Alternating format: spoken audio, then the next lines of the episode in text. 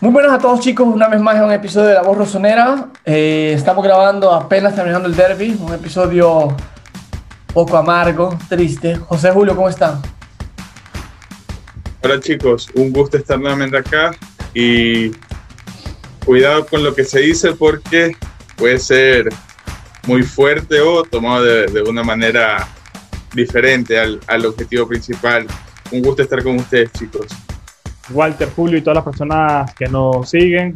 Es así, el Milan pierde el derby de la Madonina como local, 0-3 eh, ante el Inter de Milán. Se pone a cuatro puntos de, la punta y se entra en ese ya pelotón del segundo al séptimo, en donde están absolutamente todos eh, bastante apretados.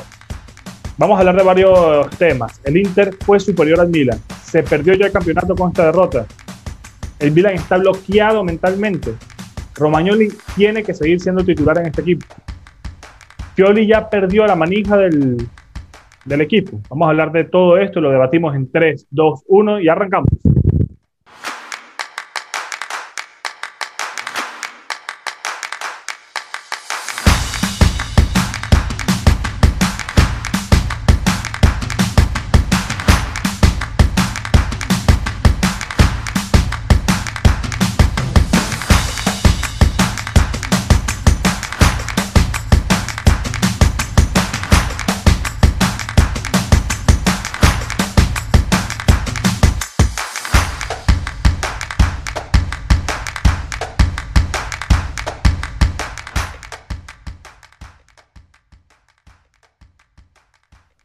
Y sí, vamos a, con el primer tema. El Inter entonces derrota al Milan 3 a 0, doblete, doblete de, Lautaro y, golazo de Lukaku, el, tercero, para finiquitar un partido que tiene bastantes aristas, ¿no? Eh, el Milan arranca dormido en el primer eh, tiempo, luego medio logra controlar los últimos 15 minutos de la primera parte. En el segundo tiempo el Milan entra con la actitud adecuada. En los primeros dos minutos, el Milan tiene tres oportunidades de gol, tres cabezazos tapados increíblemente por el portero esloveno Andanovic, impresionante. Eh, pero salvo esos tres ataques, no se dio tampoco el Milan eh, eh, teniendo un orden, digamos, técnico ni táctico a la hora de atacar, salvo puros centros buscando a Zlatan para ver qué se podía hacer.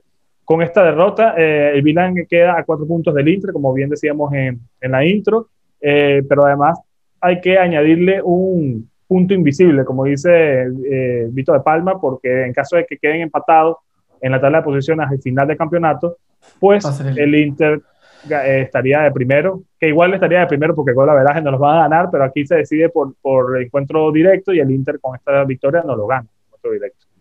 Se pierde la liga, se pierde el campeonato con esta derrota y el Milan debe enfocarse solamente en clasificar a la Champions. Eh, los escucho, Julio y Walter. Julio. Eh, yo creo que, y lo dije también en la previa que hicimos con, un interista, que la temporada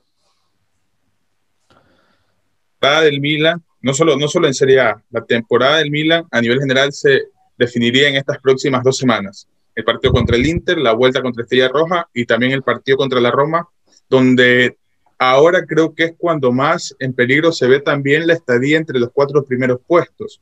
No, tanto por el momento que pasa el Milan, sino viendo el calendario y también que el resto de equipos viene con todo. Y, antes de darle la palabra a Walter, quiero mencionar algo que pusimos en Twitter, cuando el Inter ya nos estaba ganando y era muy superior, que hubo muchísimos comentarios y mucha gente también se lo toma mal, porque pusimos cómo nos criticaron por lo que dijimos antes del partido. Y miren, una cosa es ser realista y otra cosa es ser optimista. Hay que aprender a diferenciar las cosas. No, no tiramos mierda, solo hablamos del momento del equipo, sea bueno o malo. Entonces, eh, esa esperanza, ¿no? De que algunos digamos de que el Milan pueda sacar un empate, creo que al final quedó en evidencia que la realidad y el momento por el que pasa el Milan es muy complicado y por mucho optimismo que, se quiera tener en esta situación,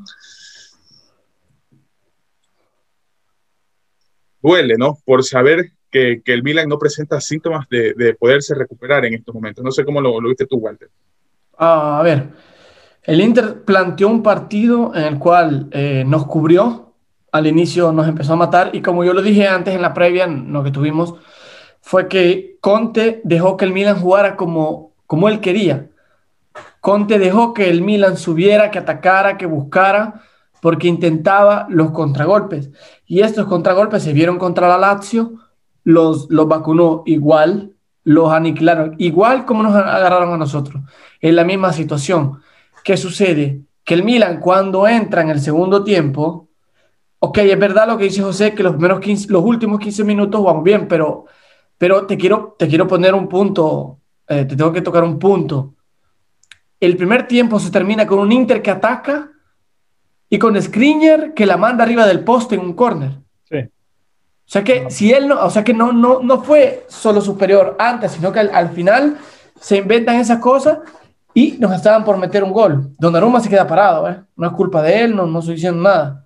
Luego entramos, entramos más ofensivos, tanto que aplaudir a su portero, como hablábamos en la previa con José, en tantos partidos Donnarumma nos salvó, en, tres en partidos que quedamos 3 a 2 o 1 a 0, 2 a 1, Donnarumma nos ha salvado y ahora les tocó a ellos que el portero lo salvara. Así que nada que decir, ellos fueron superiores.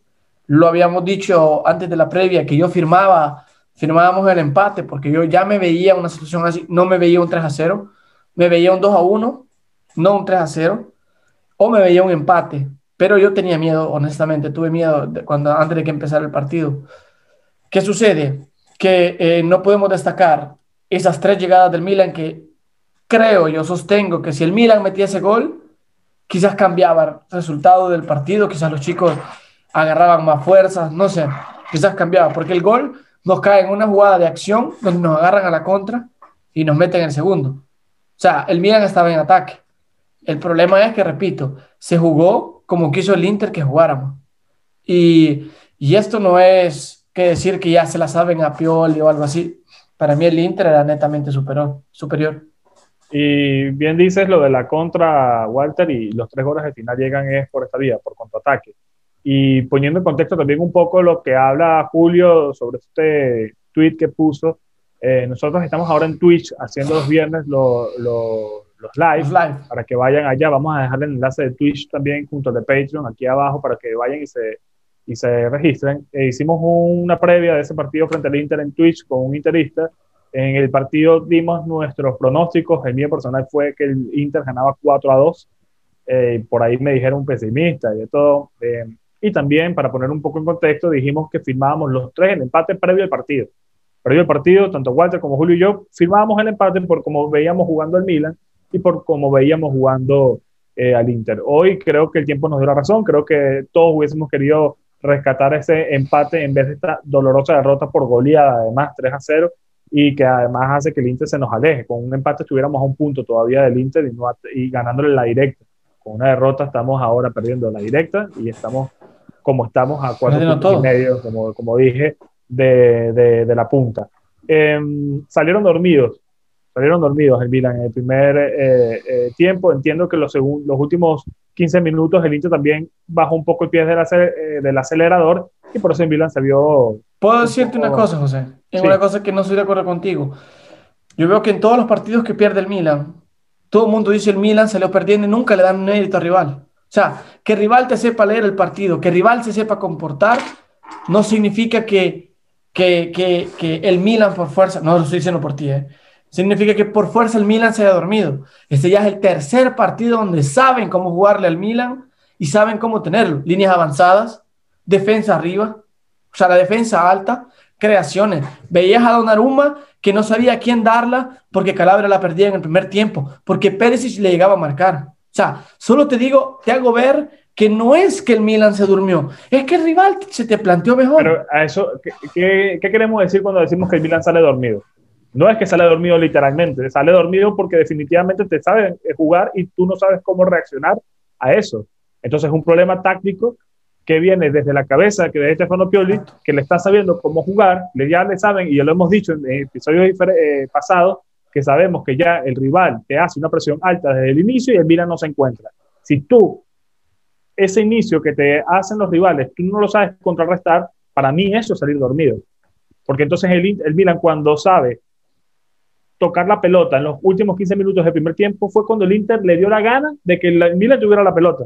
No fue porque Milan eh, quiso eh, tocarlo con su forma, sino porque el Inter bajó el pie del acelerador buscando la, eh, ganar el partido a, por contraataque. Y eso fue lo que hizo. Contra el final, contra juega esto.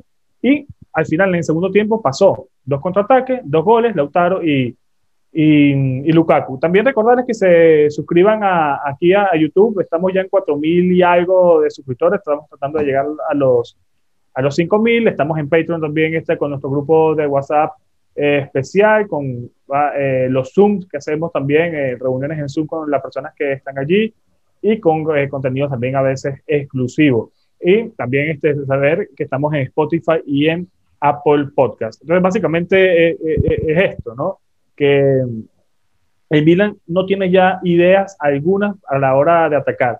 Estos, tres, estos tres ataques que hacen en los primeros dos minutos del, segundo tiempo cuando entra con otro ímpetu y con otras ganas, además de que el Inter sí, también hay que decirlo, el Inter en ese momento también salió un poco más dormido, más, tranquilo. El Milan supo aprovechar esto, pero lamentablemente no se vio reflejado en el marcador porque Handanovic la, las tapó todas.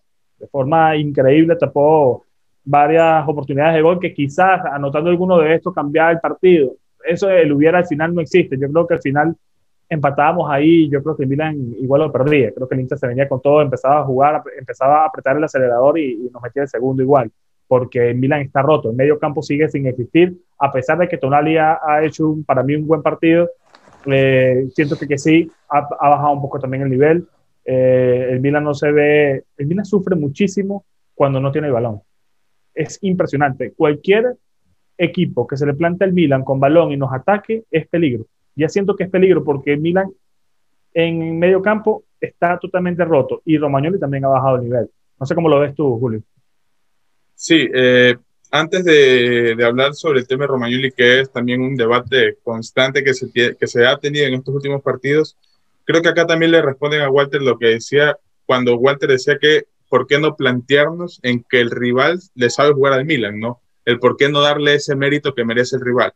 Y acá, por ejemplo, Daniel Streuli nos pone, Pioli otra vez haciendo los cambios cuando es demasiado tarde.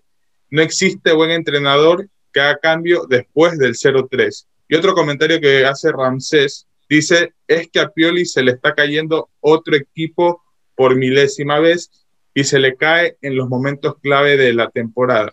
Y es que yo también muchas veces he mencionado esto y yo lo recalco.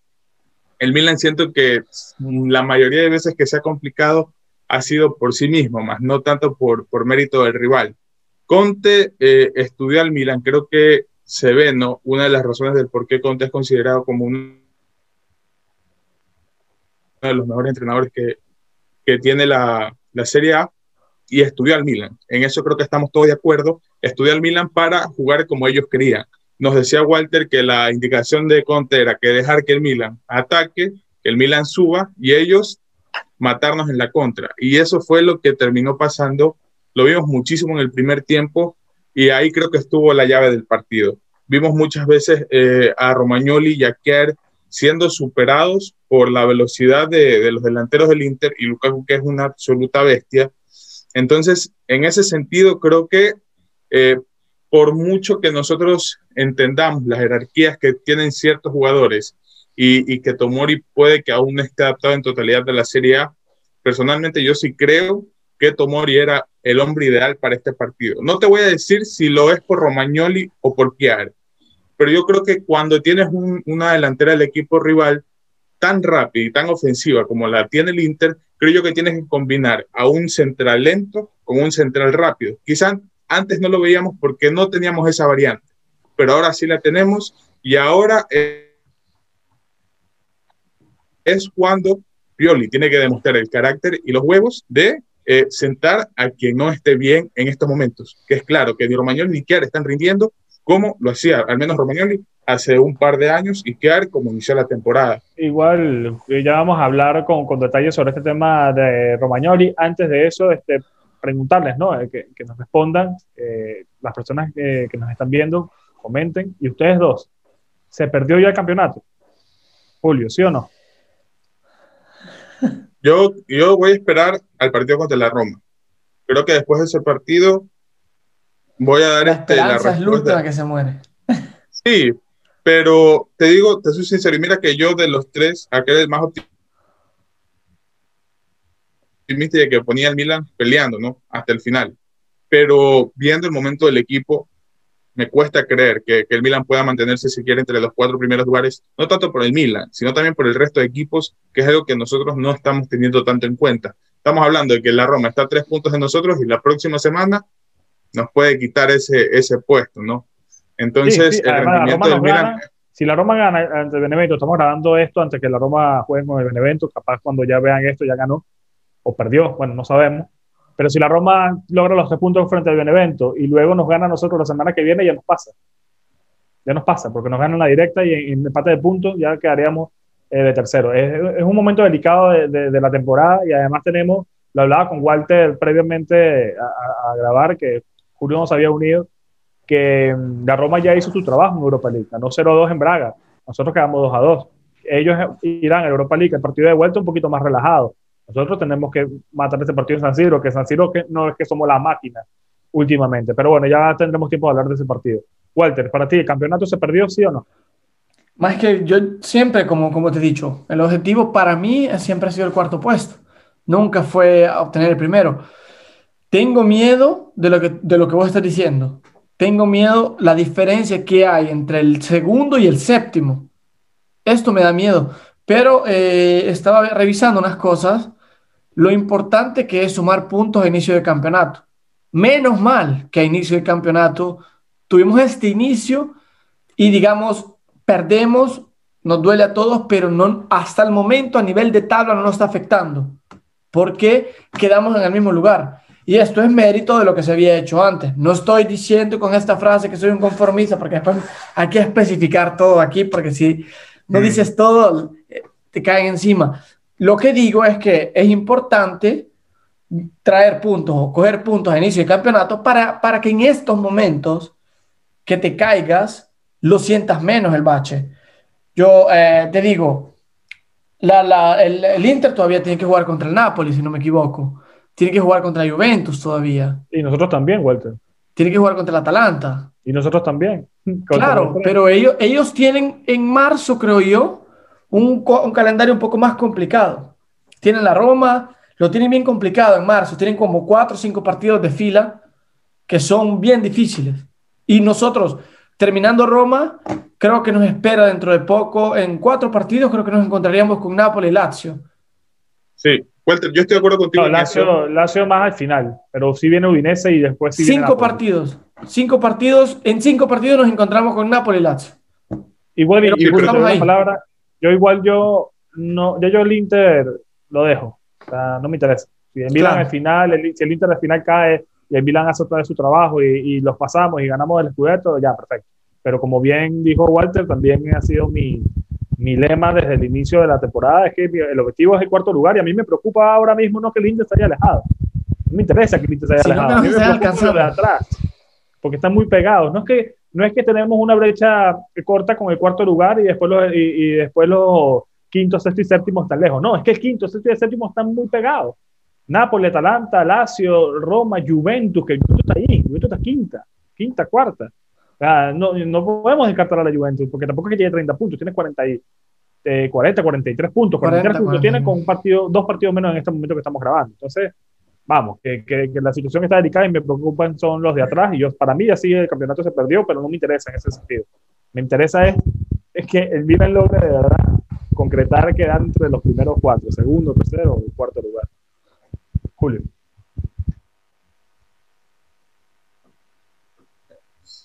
Sí, eh, te quería leer el comentario de Renato también, que nos puso los equipos tienen malas rachas, pero lo importante es reponerse y el objetivo siempre fue Champions. Tomando un poco de, de las dos partes, ¿no? de lo que comentaba Walter y lo que voy a decir yo, y es que ese es mi miedo, de que como existen las rachas positivas, también existen, bueno, no sé si se le llame racha, ¿no? Pero también hay momentos negativos de continuidad.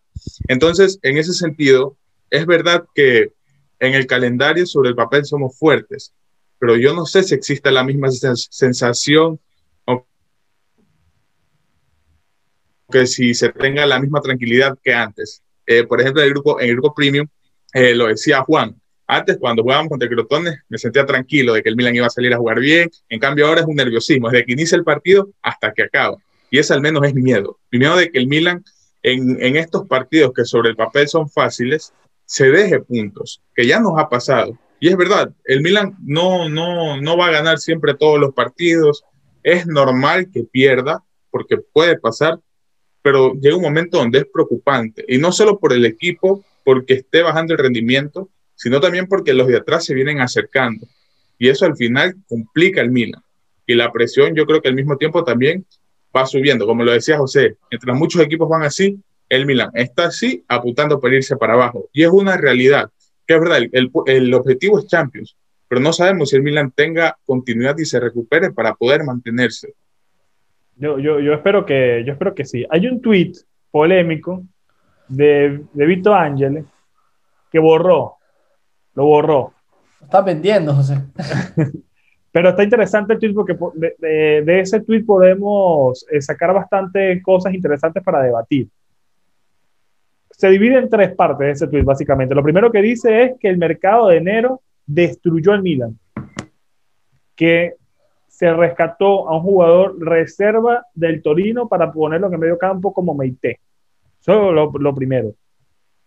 El Milan fue destruido en el mercado de enero. Y luego dice que Meite es jugador de medio pelo. vamos, lo estoy leyendo yo así. Y o es mi lectura a, dicho tweet. Y luego dice que, no me acuerdo qué es la segunda parte que dice, no lo tengo aquí mismo el, el, tweet, pero también luego dice que el mejor jugador del Milan en este periodo complicado que se nos viene, además se va de vacaciones a San Remo. Un duro tweet porque sabemos que no es que se va de vacaciones a, San Remo Zlatan Ibrahimovic, un festival de música italiana que se dará... Eh, en el mar, San Remo, ¿eh? En el mar. Claro, es una, es una ciudad portuaria. Ah, bueno, pues no, no, creo que vaya igual Zlatan ahí a la playita, en está A, está a una hora, 40 minutos de Monte Carlo. O sea, está en el mar. Claro, pero bueno, básicamente dice entonces que se va para allá y que podemos mandar, podemos estar destruyendo absolutamente todo. Dice eh, Vito Ángele que el tweet fue borrado. Eh, no sabemos por qué, no sabemos si es algo, ya Julio nos había dicho que ese tweet, ya en, en episodios anteriores, eh, Vito Ángele había borrado otro, otro tweet, que no me acuerdo por qué fue, pero ya había borrado otro, ya tiene como un antecedente en eso. Em, entonces parece que Zlatan Ibrahimovic eh, va a entrenar aparte esa semana del Festival San Remo para llegar al partido frente a Udinese, partido que hay que ganar em, sí o sí. Y entrando ya a este tema de, de, Zlatan Ibrahimovic, lo vimos hoy eh, un poco caliente durante el partido, fastidiado, lo vi yo en ciertas oportunidades, es el único que estuvo eh, cerca de anotar algún gol, em, pero siento que ya no basta con él. Siento que el Milan está bloqueado mentalmente. Siento que también el Milan le ganó la presión de, de verse de líder eh, ya en casi marzo, que eso es lo otro que decía, eso es lo otro que decía Vito Ángel en el tweet, que ya estamos llegando a casi marzo y el Milan no termina de despertar, porque de enero a marzo han sido dos meses bastante difíciles. El Milan lleva cinco derrotas en mes y, mes y veintipico de días que llevamos de, de febrero. Es una locura, es un número bastante elevado. Hemos perdido 12 puntos este año 2021 en Serie A y por eso ahora estamos a 4 puntos de, de la punta. ¿Está bloqueado el Milan mentalmente o le ganó la presión de luchar por, por el descueto? Porque ya están jugando todo. A pesar de las 72 horas que no se cumplieron entre un partido y otro, al final frente a la Estrella Roja jugó la, la mitad de los suplentes, Walter. Como te decía yo, el, el problema es que el campeonato se, se, ha vuelto muy, mucho más competitivo en, esta, en estas alturas. Y es verdad lo que, lo que estás diciendo, que tanto ya le saben jugar al Milan. Por otro lado, yo creo que ahora se van, se están viendo en manera más subrayada los problemas tácticos que está viviendo el Milan. Yo te quiero resaltar dos jugadas en el derby. Pelota que coge en el minuto 80 y algo, 83, Revich entra al área, arriba, perdón, por el lado izquierdo, salta y tira un centro a nadie. A nadie. ¿Por qué lo tira a nadie? Porque están acostumbrados a que Ibra llegue y te baje la pelota de la meta. Primera cosa para sotolinear. Importante este error. Porque estamos hablando que si no tienes nada, no se te viene nada, bótala en medio. algo va a ser Ibra. Primera cosa que hay que subrayar. Segunda cosa, yo no he visto ni un solo, aparte el tiro de, de, de, de Tonali, no vi otro tiro en área que te pueda decir el Milan tuvo ideas. O sea, no sé, no sé, no te sé responder si es que ya le saben jugar al Milan o es que el Milan no puede crear. Porque al primer, al inicio del segundo tiempo, el Milan probó tanto de cabeza, ¿eh? Tres paradas de Andanovic en cinco minutos. increíble. Sí, dos, minutos, creo. Dos minutos, dos minutos. Y increíble. Pero luego de eso se apagó. Dos rivales que le cubrían a Shalanoglu cuando tiraba desde lejos. Tres rivales que cubrían el ángulo para Tonali cuando quería tirar. Tres rivales que cubrían a Ibra. Deja de lado lo que hizo el Inter. Es una cosa, una constante que se viene viendo desde hace tiempo. El Milan no tiene identidad en ataque. No tiene creación. No sabe hacerlo. yo no sé si es que ya le saben jugar al Milan o el Milan no sabe jugar en ese sentido. Porque si tú perdonas ocasiones de gol y el rival te vacuna, no sé si es, es, es todo mérito del rival o es mérito tuyo o culpa tuya que no ha sabido aprovechar las, las, las, llegadas en el área. No sé si soy claro con lo que estoy diciendo. Yo creo, yo creo que, que el problema es, como lo dicen, no muchos, y, también en su momento se generó un debate intenso con eso, y es que se podría estar cumpliendo lo que se dice de que Pioli no tiene alternativas, ¿no? En ese sentido, que no es algo recién de ahora, es algo que desde hace mucho tiempo cuando ganábamos, también lo decíamos, que al final el Milan jugaba cuando tenía a Charanoglu porque era el eje. Charanoglu se encargaba de distribuir a las bandas y ahí era donde, donde surgía el juego que tenía el Milan, ¿no? Y al final ahora se está viendo esa, esa delicadeza en ese sentido de que no se tienen variantes y que el 4-2-3-1 es un módulo que está limitando al Milan, limitando al Milan a ser un equipo que no sabe reaccionar cuando un equipo lo pone en dificultad. Puede ser el Inter, puede ser los o puede ser el Estrella Roja. Un equipo se le para al Milan, que le frena el mediocampo, lo contiene a que si no lo deja moverse bien a Charanoglu y te pone la marca encima de Zlatan y ves un Milan nulo, un Milan que no puede dar tres, cuatro pases seguidos. Y al final, eh, ya, ya, hoy jugaron absolutamente casi todos los titulares, salvo el tema de Benacer. De Benacer. Jugó hoy Tonali, que mucho también hay que hablar de esto, ¿no? Muchos criticaban a Stefano Pioli por ponerlo a Ismael Benacer frente al equipo de la Estrella Roja en el partido de ida de UEFA Europa League, porque decían que había que tenerlo a tope, ¿no? Para este partido frente al Inter y mira, lo ponen contra la Estrella Roja y, se lesiona, pero yo en ese punto estoy de acuerdo con, con Stefano Pioli porque yo creo que, que, se demostró frente a la Spezia que el equipo, eh, que el argelino debe, debía eh, agarrar minutos de juego y tratar de, meterse en el engranaje del equipo le salió mal la apuesta en este caso. Ya igual en la rueda de prensa previa el partido dice que no fue una recaída, sino que fue una pequeña molestia, pero en la misma zona, que, espere, que espera él que no sea eh, dos meses como fue la primera vez eh, su, recuperación. Que ya ah, estando casi a marzo, perderte dos meses es perderte casi todo lo que queda de temporada, sabiendo que la temporada termina a finales del mes de mayo. Vamos ahora sí con el tema de, de Romagnoli. A Romagnoli le han tirado por todos lados por todos lados. Ya eh, cometió un penal medio tonto frente al equipo de Estrella Roja, una mano eh, que uno dice, eres el capitán, eres el, jugador con más experiencia en el equipo, no puedes defender con, con esa mano tan, tan arriba, ¿no? Pero más allá de ese episodio puntual, ya han habido críticas constantes de, hacia el capitán Romagnoli.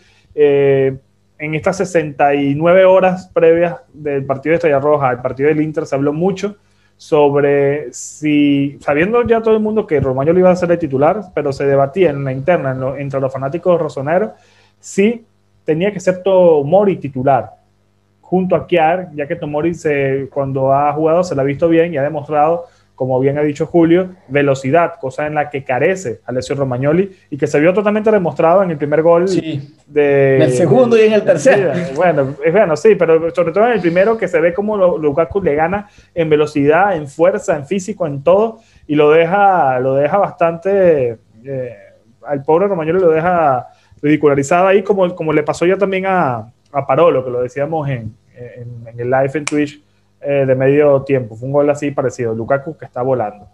Em, ¿Qué ¿qué harías tú, Julio, para el próximo partido? Ya frente a la Roma, ya no es un derby, ya el Milan tiene que buscar soluciones. Nosotros aquí como eh, fanáticos y como personas que tratamos de, analizar el fútbol y, de analizar el Milan, podemos también nosotros buscar ciertas soluciones.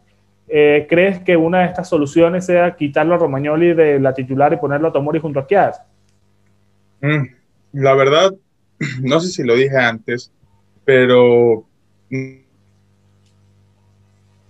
no sé si, si sea uno, si sea específicamente Romagnoli, porque al final Kier también viene mal, Kier también viene en sentido de lesión. El problema de todas estas críticas de Romagnoli es que es el capitán, y por ser el capitán, eh, todos te van a señalar y tienes que aguantar esa presión. Leía de un periodista italiano en Twitter que decía que el problema de Romagnoli es que se estancó a los 21 años y que ahora mismo no mejora ni empeora, sino que está estancado. Y que probablemente, como tú, no, no recuerdo si fue Walter o tú, José, que lo dijo en, el grupo también, eh, muchos esperan que Romagnoli mejore, muchos esperan ver una mejor versión de Romagnoli, pero no sabemos si la mejor versión de Romagnoli ya la vimos hace un par de años atrás. Es una duda que al final nadie sabe qué pasará.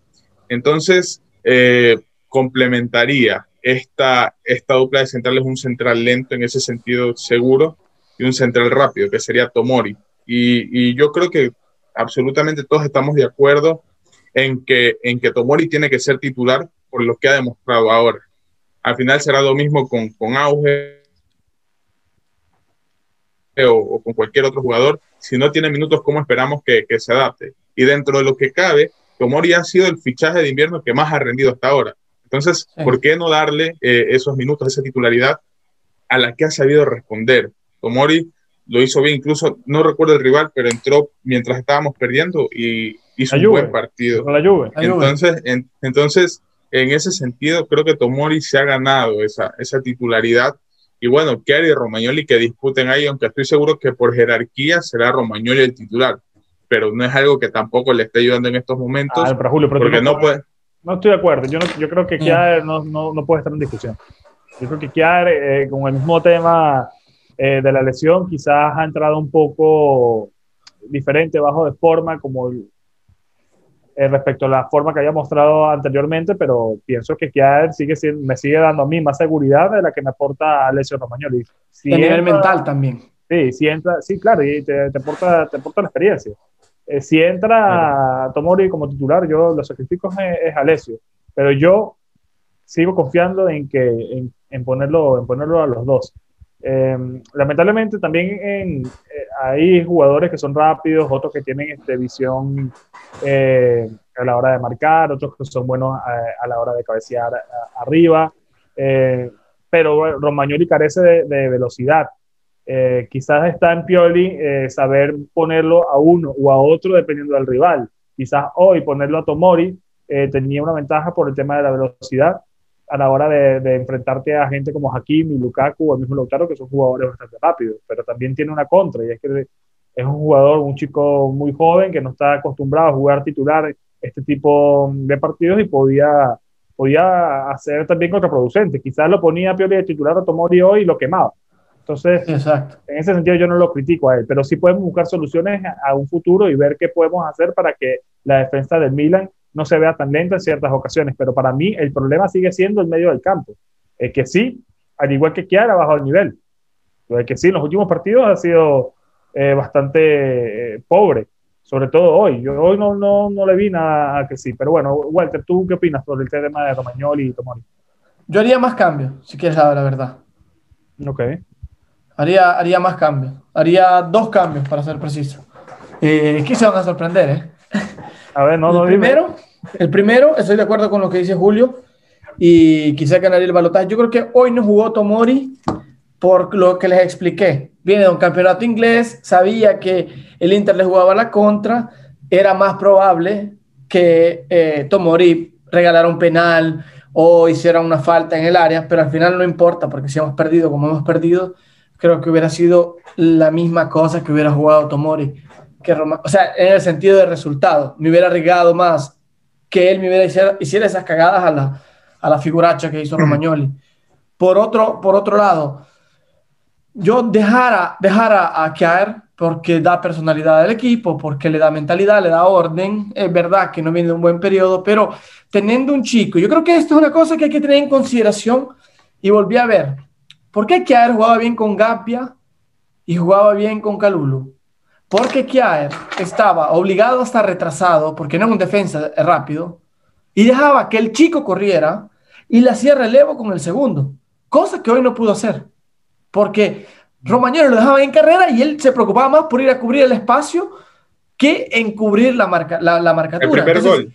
Exacto. Si tú ves en el primero, se va a cubrir más el espacio porque, porque lo deja el, el, el, hoyo. En el segundo, en la contra, tú ves cómo se pierde Romagnoli y Kjaer va a hacer lo mismo.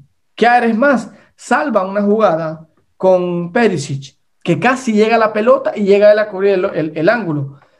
Yo creo que yo, por cómo está yendo el equipo, por cómo demostró Romagnoli de jugar, creo que me la, me la jugaría con, con Tomori y con Kiar, porque ya basta, ya basta que estén jugadores que centrocampo, te, en centro defensa, te jueguen así de lento. No puede ser. Una, una cosa es cuando tú dominas el partido y está esa jugada. Como en el primer derby, le salió porque el Milan metió dos goles. Entonces ahí tuvo sentido Romagnoli porque defendió bien. Pero en este partido donde pierdes y donde ves que el rival te juega así, es muy difícil que te rinda. Segundo cambio. Es muy expuesto. Eh, segundo cambio, perdón. Quitaría a la sí. y metería a Leao. No me importa. Que juegue en otra posición y quizás metería a Hauge. Basta. Ya hay jugadores que cuando no, no es que si yo insisto, insisto, la cosa va a salir porque yo estoy insistiendo. Tiene que entender Pioli que ya insistió con Salamakers. Utilízalo en Europa. Tiene un bajón en, Serie A. Mete a otro. Mete a Hauge. Mete a otro. Basta. Prueba, con otras alternativas. Tiene jugadores en la banca. Lo puso de lado por derecho. Y, eso, y en eso yo tampoco estoy, de acuerdo que, que se ponga a hacer este tipo de cosas en estos partidos donde no sacas absolutamente nada. No, si puedes ya sacar, vas perdiendo. El partido está perdido. O sea, que mejor está perdido, pero el Milan, el Milan nunca, nunca empezó a dominar. Está, y eso era lo que hablábamos, ¿no? De que no se puede destacar al Milan porque tuvo 15 minutos iluminados. Al menos yo no en ese sentido, pero estoy de en, parte, en este partido donde, donde no puedes hacer nada y el equipo está tirado atrás, está sometido de manera constante, ¿qué puedes aspirar? ¿O qué, o qué de negativo, o qué de positivo, perdón, puedes rescatar? Porque no sé ah. qué hay. Bueno, quizás el buen partido de Tonali, ¿no? Que está demostrando empezar a tomar ritmo, que también poco se habla. Y otra cosa que, quiero hablar, y es con respecto a lo de Romagnoli, y es que sí, ¿no? Lo, lo podemos sentar y todo, pero creo yo que, que, el mensaje que le das no solo al jugador, sino también al hincha sería de catástrofe, ¿no? De que sacas el capitán. Creo yo que, que, se generaría, que se generaría un, una pelea de conflictos al interno del equipo. En su momento, quizás tú no lo viviste, pero Ambrosini era el capitán del equipo y no era titular.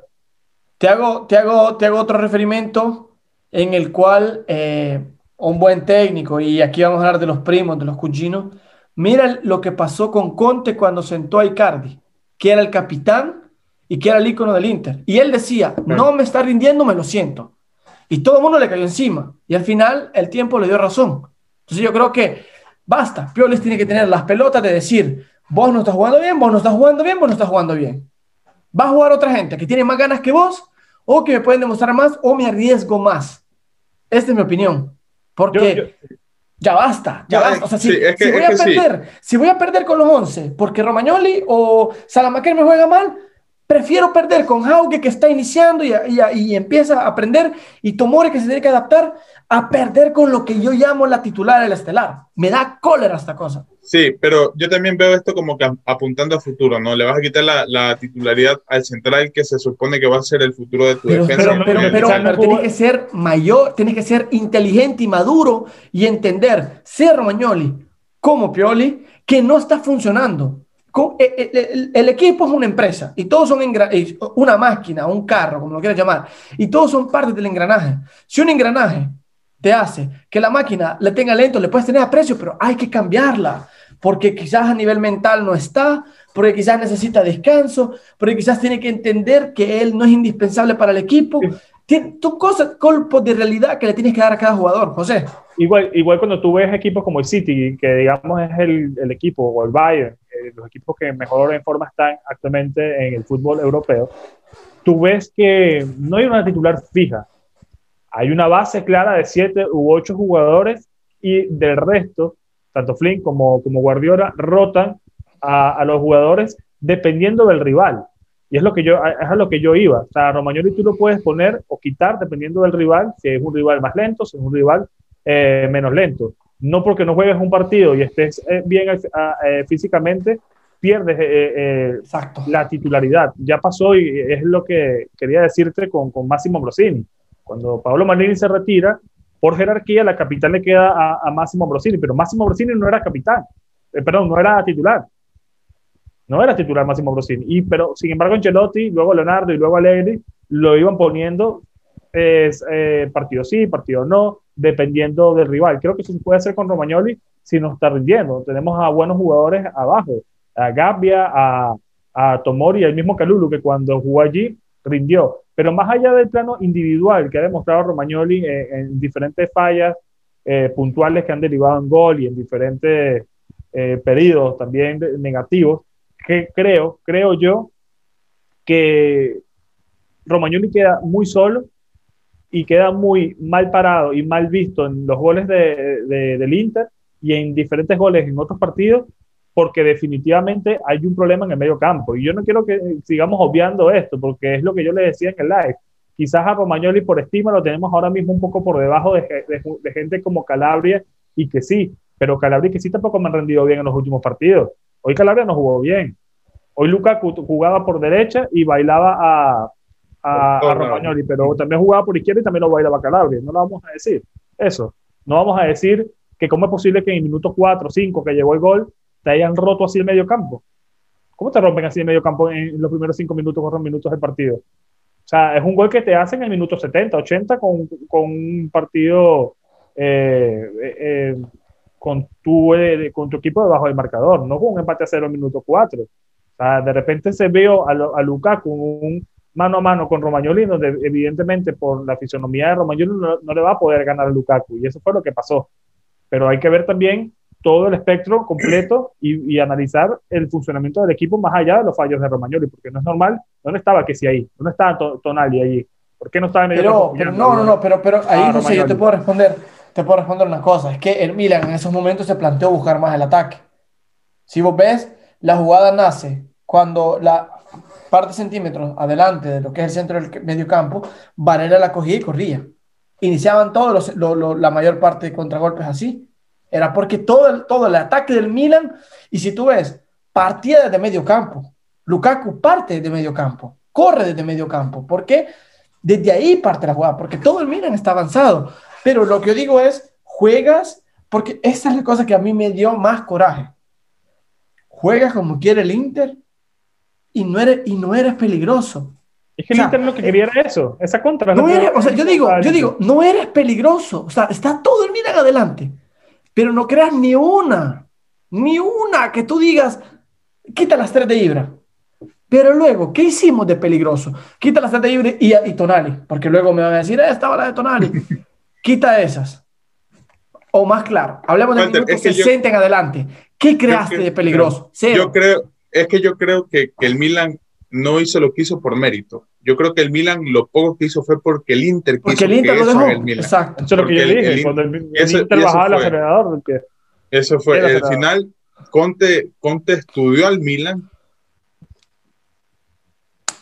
y jugó. Conte creo que, que se puso en el partido eh, contra lo Spezia y también contra la Estrella Roja, sumó todas esas carencias que tenía el Milan. y al no tener, y al no tener, y es que eh, respondiéndole a José el, tema de que sí, para mí estamos viendo un que sí también muy expuesto porque no tiene al lado a Benacer. Y yo creo que ah, no tener ese jugador que te complementa. También fue un desastre. Pero, pero José, eh, Benacer recién llegaba de lesión. Y, pero, pero quiero, quiero tocar una cosa que no es para justificar o lo que ustedes quieran pero el equipo viene de jugar el jueves, jugó a las 18, a casi a las 19, hasta las 21 y tenía que jugar hoy a las 15. La Juventus pero, jugó si el Milan, no, no, pero te, digo, te, digo, te digo la diferencia de calendarios. La no, reclama eso. La, es que no lo van a decir. La Juve jugó martes, Champions League y juega el lunes. O sea, ¿a ti te parece normal esto? Pero eso diciendo... Los socios hicieron una carta, Walter, eh, para el Milan, cuando pasó cuando todo este tema de los árbitros. Entonces yo creo que sí, eh, hay problemas, porque hay un problema grave. Hay que, este hay que hacerlo público. ¿sabes, ¿Sabes por qué fue este problema? Fueron por los derechos televisivos. Porque Dazón pidió Milan Inter lo tuvieran ellos. Y los únicos espacios que tenían de slot era domingo a las 12 y 30 y domingo a las 15. Y el lunes no tenían nada. Y el lunes no tenían nada. No. Era el único slot que les permitía. es que también el problema es que el lunes, ponerlo el lunes, tenías que ponerlo porque es un día laboral, tenías que ponerlo a las 20, 30. Y, a la, 20, y juega jueves. Y juegan jueves luego. Y tiene que haber una separación de 72 horas. Al final hubo una separación de, 69, igual. Tampoco que estamos hablando de. Hubo separación de 69 horas en cambio de 72. Se jugó a las 18.55 el día jueves y este partido, hora local, y se juega este partido a las 15 horas. Hay, sí, cuatro horas de, cuatro. pone 68 horas eh, en vez de 72. Quiero recalcar una cosa de lo de Conte y, lo de Pioli, y quizás voy a sonar bastante impopular con todo esto que voy a decir, porque respondiendo también a muchos, a muchos comentarios ¿no? que he leído después que terminó el partido de muchas personas diciendo que el resultado fue injusto, que, que. Milan mereció anotar algún gol, que es mentiroso el resultado. A mí, cuando tú pierdes 3 a 0, no puedes decir que el resultado fue justo o mentiroso. Vamos a bajarnos de, de esa nube. El Inter fue mejor del inicio a fin, quitando esos dos minutos donde Ananovic, el portero Ananovic disparó absolutamente eh, todo. Cuatro partidos ha jugado Conte contra Pioli. Cuatro. Recuerdo el 4 a 2 del mes de febrero hace un año que íbamos ganando 2 a 0 y nos remontan 4 a 2. Segundo tiempo espantoso. Un primer tiempo que Milan había jugado bien. Luego está el 2 a 1 que ganamos en octubre, o 1 a 2 que jugamos de, de, visita. Y el Milan, si vamos al mismo argumento, el Milan en ese momento, yo como interista puedo decir, el Inter mereció empatar ese juego. Sí. Vamos al mismo argumento. El Milan ganó y ya está. Pero eh, como la gente dice que hoy mereció el, el, resultado fue mentiroso, entonces yo puedo decir que el 2 a 1 frente al equipo del Inter fue mentiroso también, porque Milan manejó ese partido con las dos contras de, de aquel juego con los dos goles de, de Lata y y de resto fue todo Inter, todo Inter. Pero el Inter sabe cómo atacarle al Milan, es lo que quiero decir. En ese partido no, no atacamos mil veces, en la Copa ¿sabes qué pasa? en la Copa qué pasa? y hoy, bueno. Yo creo que te corrijo en una cosa, no es que el Inter sabe atacar al Milan, es que el Inter sabe atacar y nosotros no. Y esta es la prueba. Contra Boloña, misma historia. Contra Boloña fue la misma historia. Contra, contra los Spezia, misma historia. Te blocan y ya, no, ya te desaparece. La, es la misma cosa. Y el, segundo partido, ¿contra quién fue? Que, que, me estoy olvidando. Porque el primero fue Boloña. Crotone, que no existe. Crotone. No existe. Crotone.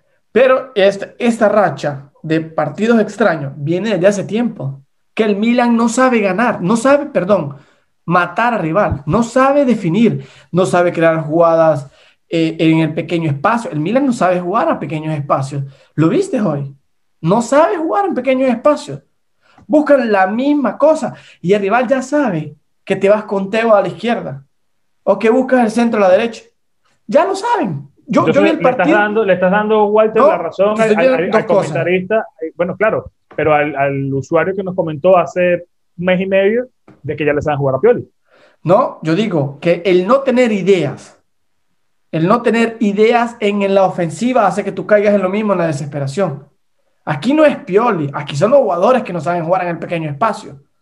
Es un conjunto, yo creo, es culpa de todos. No, es que yo te digo, Pioli es el técnico y decide quién va a jugar. Pero si tú en entrenamientos no fuerzas a que tus jugadores jueguen en el pequeño espacio, ¿no?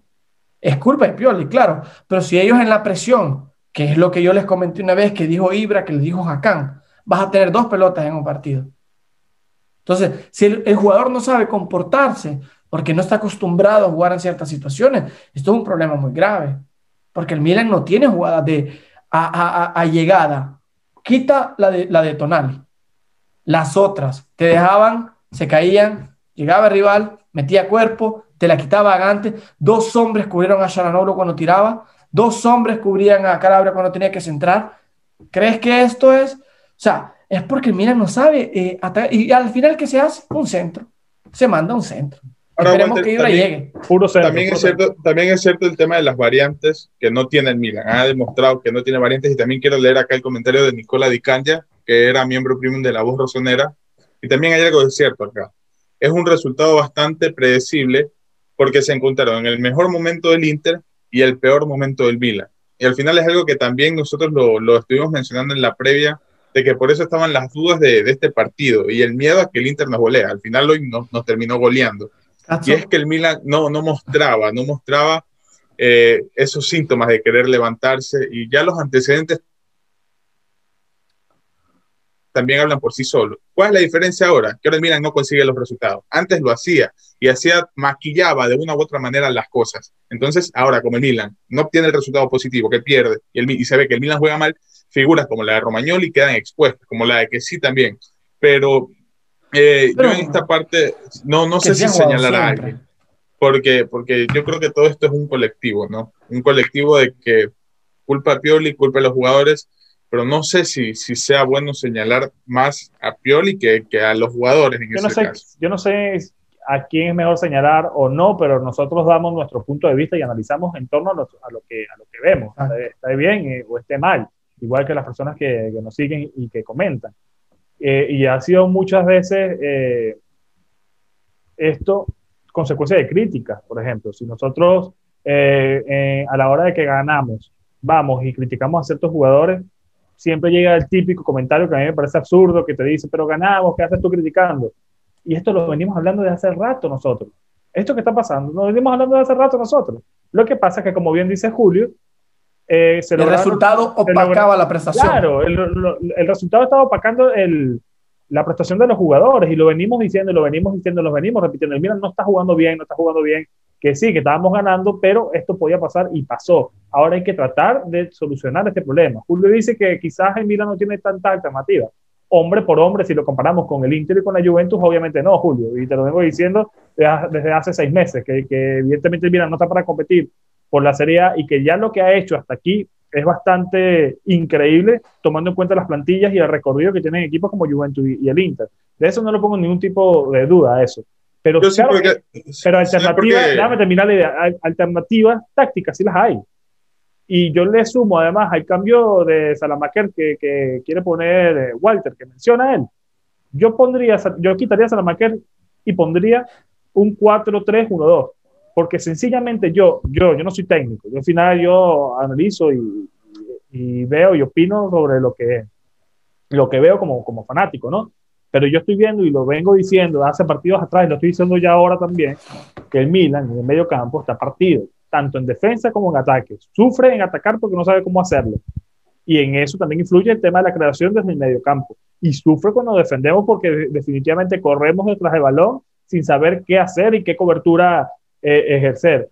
Yo quisiera que el Milan, además de tener la pelota y, tocarla y, sin generar absolutamente nada de peligro, eh, eh, transitara un poco más en el medio campo, pusiera más gente en el medio campo. Sí, para mí, lo ideal ahora mismo, con el problema que estamos teniendo, es ponerlo a Tonali, a que sí, y será Meite o a Krunic allí, y sacarlo a, a, Salamaquer hasta que llegue Benacer, ponerlo a Chananolu de, de 10, libre, como le gusta supuestamente a él jugar, con Revich Oleado de segunda punta y con Slatan de primera punta. Ese para mí, y, y no, rotar, de acuerdo. rotar a Tonali con Romagnoli dependiendo del partido. Ahora, ahora, a mí se me hace muy raro. Tomori. A mí se me hace muy raro y curioso. A Tomori, perdón. a, mí, a mí se me hace muy raro y curioso que al Milan le vaya peor desde que tiene más días para descansar y desde que tiene más alternativas naturales. Eso empezando por ahí. Ahora, yo creo que el, el, en su momento, cuando se fichó a Tonali, surgió este debate también, ¿no? De cambiar el esquema, de empezar a jugar con línea de tres. Y si ahí no me parecía algo lógico, ahora mucho menos. Porque nos quejamos del mal rendimiento de Salamakers y, y Samu por la banda derecha, pero no sabemos tampoco si al final Krunic o, o Meite van a ser una garantía. No sabemos si van a rendir bien o van a jugar mal. No sabemos si vamos a ver la mejor cara de Meite o de Krunic. Y yo creo que eso sería mucho más comprometedor en ese sentido. Porque pero para mí. controla en el medio campo, Julio, creo que yo estoy buscando. Es que no lo, no, lo, no lo, claro, puede hacerlo, pero no, no tenemos garantía de eso. Se puede hacer, se puede intentar. Igual, garantía de, digo, de, seguir bien exacto. con lo que tenemos. no, no tenemos hasta el momento, pero ya lo intentaste. O sea, al momento hemos jugado 23 partidos con la misma, con la misma alineación. No te están saliendo. Ahora, prueba. Yo prefiero, te digo, como aficionado, recibo en manera más sutil perder con un nuevo módulo, que no lo, lo, lo estoy deseando, a perder de la misma manera con los mismos de siempre. O sea, entiendo el punto de José. Quiere arriesgar, es momento de arriesgar. O sea, ya no, ya no juegas igual. Arriesga, cambia. Tiene que estar propenso al cambiamiento. Tiene que estar siempre. Es que no sabemos si Pioli tiene miedo de que si ahora, con el esquema que, mejor le va, no le sale. Pero si tiene miedo, Julio. ¿Cuál mejor le va? un problema de carácter, en, 2021, Julio. Claro. Es, algo preocupante. Ahora, yo también en ese sentido del, del esquema, cinco. Cinco, del esquema, yo creo que se necesita algo más de tiempo. No sé si ahora, en este tramo tan complicado de la temporada, sea lógico hacer ese tipo de cosas. Y Quizá si puede ser una contra solución. Roma, Julio, y empatamos contra el Udinese, ¿qué? ¿Qué alternativas hay? Ahí, ahí, empezamos, ahí empezamos a hablar de la crisis que yo les decía, ¿no? Que ya el Milan empezaría a entrar en una crisis. Y eso, si es que no se nos complica, el partido del jueves no, no, Europa League. Entonces, en ese, en ese sentido, a mí me preocupa, porque si no lo has hecho y no lo has enfrentado cuando mejor te iba, pues cuando complicado hacerlo ahora, porque no creo que no creo que el Milan ni Pioli ni nadie lo haya se hayan dado cuenta de que el Milan no está jugando bien recién ahora. Yo creo que ya desde que empezó el año ya deberían saber, mira, no sale esto, no sale lo otro, hay que buscar variantes. Y al final el esquema que usó contra la Estrella Roja fue por ahí un 4-3-3 improvisado, que yo les preguntaba, que salía en la gráfica. Entonces, no sabemos el ah, pero se notó, en la gráfica salió una cosa, pero se notaba que Cruz jugó de, enganche en ese partido. Sí. De enganche. Entonces, eh, a mí se me hace complicado eso, la verdad. A mí antes no me parecía algo lógico. Ahora, tampoco por el tiempo y el momento que vive el Milan. A mí, la verdad. Yo ahora lo veo más lógico aún, Julio, porque cuando las cosas no te salen, tienes que darle el botón de emergencia y buscar alternativas. Yo ahora es que lo veo lógico. Entiendo el tema del tiempo, entiendo todo esto, pero creo que el Milan dependiendo del rival, Pioli tiene que tratar de adaptar eh, el sistema. Si tú vas a preparar un partido, prepáralo de verdad. Así cualquiera eh, juega. Eh, tenemos el mismo 11, lo mejor lo metemos y ya está. Pero mira, ¿sabes, sabes, cuál creo que fue la referencia de que Pioli no lo va a hacer? Cuando frente al Atalanta, en vez de buscar alternativas en formación, buscó hombre por hombre. Y todos sabemos cómo le salió. Todos sabemos cómo terminó. No, buscó una alternativa viable. Y mira que Meite es natural pivote o medio centro y lo puso sin embargo media punta para que presione. Que vuelvo a decir que a mí me pareció algo muy inteligente, pero no le resultó. Pero yo creo que es una prueba clara de que Pioli la alternativa que tiene será siempre hombre por hombre y no cambiar el esquema, al menos no por ahora. Eso es lo que yo he podido apreciar en este tiempo que, que se lleva en temporada. Pero cambiar hombre por hombre, Mansuki por Slatan, Castillejo por Salamakers, no resulta. Porque, porque Danolu no es que sea algo muy inteligente porque estamos viendo que no resulta. Entonces, si no resulta, yo, yo buscaría un plan B. Pero nada, chicos, se nos, se nos, acabó, sigue se nos acabó el lo, tiempo. Lo sigue haciendo. Quiero que, no, que nos digan pronósticos para, para el partido contra la Roma y hablar un poco sobre, sobre Twitch en estos últimos tres minutos que nos quedan, Julio. Eh, sobre Twitch, ¿qué cosa de Twitch? ¿Vas a coger de nuevo en roja, José? No, prácticamente que ahora los en vivos, los, ah, te, te, te, te, quito yo la, la amarilla. Usamos el bar y te lo digo yo. Eh, prácticamente eh, los en vivos, todos los directos que estábamos haciendo los viernes, los vamos a hacer desde Twitch. Seguimos, ¿por qué? ¿Por qué hemos decidido hacerlo con Twitch? Porque queremos estar a la vanguardia con todo y porque es una plataforma un poco más fácil de gestionar para todo el mundo. Es más personalizada, estás más en contacto con los seguidores. Y una cosa importante que queremos tocar es que estamos recaudando fondos para ayudar a nuestro amigo Ashley, que vive en Perú. Todos los directos que hacemos, vamos a tratar, todas las donaciones que vengan en esos directos, vamos a tratar que sean para, que, que, sean en el más tiempo breve posible y que sean para la ayuda, son para la ayuda de Ashley. O sea, tenemos un objetivo, son llegar a 500 euros. Esos 500 euros, cuando lleguemos a la meta, van a ser dados a Ashley, que por consecuencia de lo que no se puede decir, eh, ha sufrido mucho, no solo a nivel de salud, sino a nivel financiero. Chicos, ¿algo más? No, Julio, saludos. ¿Hoy sí tienes? ¿O sí, para, para Twitter, que, que, sí, que lo dijimos y vamos a estar también interactuando mucho también en Twitter, en Instagram, así que si aún no lo hacen, vayan a hacerlo. Para Squadcraft, que también estuvo listando las razones del por qué se cree que, él cree que se perdió el partido, prácticamente menciona todo lo que hemos estado hablando acá. A Felipe Pulido, Alberto Fragoso, a Oliver Olivera que dice que esto es un golpe de realidad, que muchas personas también lo están diciendo, es un baño de humildad, también le dicen que nos han hecho eh, poner los pies sobre la tierra. Eterno Slatan, que además es una cuenta dedicada a Slatan, que dice que Slatan no pudo hacer más porque solo tiraban balones al área. También lo, lo estuvimos hablando acá. Y bueno, eso pasa cuando no se tienen alternativas. A Federico Bernardeschi, que es de Ecuador, si mal no estoy, pero curioso el nombre que tiene, a ser por ahí hincha de, del jugador. Esteban Soto, que dice, que apoya lo que yo dije del miedo, ¿no? De, del momento del Milan, que ojalá que se clasifique a Champions, pone. Y yo creo que ya eso empieza a ser una, una duda en, en más de uno. Enrique, que dice que siente decepción y tristeza, pero que mantiene la esperanza porque aún quedan 45 puntos por disputar. Y Piero Maltense, que dijo que eh, Romagnoli es el hijo favorito de Lukaku. No sé, ¿no? ¿Qué piensan las personas con respecto a Que no se equivoca. No se equivoca. Y, y Romagnoli tiene dos papás, tiene dos padres, eh, Lukaku y Dybala, que tampoco lo puede ver. Y por ahí, por ahí eh, está también eh, Chiro, Chiro Inmóvil, que ni tanto le, le, da, le hace dar vueltas a la cabeza. Ojalá que, que, que Alessio mejore el nivel, pero Julio, sentarlo, no pasa nada. No pasa nada sentarlo partido por partido, porque ya pasó Veremos con. Montolivo, o sea, esto pasa. Maldini a veces tampoco jugaba titular porque no estaba bien físicamente. Um. Romagnoli no es más que ninguno de estos. Bueno, pero eso, eso es algo importante. Los, ¿Quiénes eran los directores técnicos del Milan en ese entonces? ¿Quiénes estaban al frente del Milan en ese entonces? Nosotros sabemos que dentro de todo Pioli no tiene, no tiene los, los huevos al final. Pioli al final, mm, cuestionable eso. Entonces, Pero eso lo hablamos, lo, lo hablamos después y cerramos con esta frase que dijo Julio. Pioli no tiene huevos, no tiene los huevos, increíble. ¿Te escucharon? Lo dijo Julito. Pero no más nada de que hablar que ya se nos acabó el tiempo y si se pasa la hora aquí la gente nos mata en los comentarios. Eh, ¿Alguna otra cosa que decir, Walter? Nada. Forza Milan. Y esperemos que pase este periodo, cabrón. Que volvamos con la cábala de que no perdemos ni un partido con la Borra Sonera, ahora perdimos cinco. Hay que. Un abrazo, chicos. Pioli, cazzo, Pioli, cazzo. Chao, abrazo Forza Milan. Forza Milan. Chao.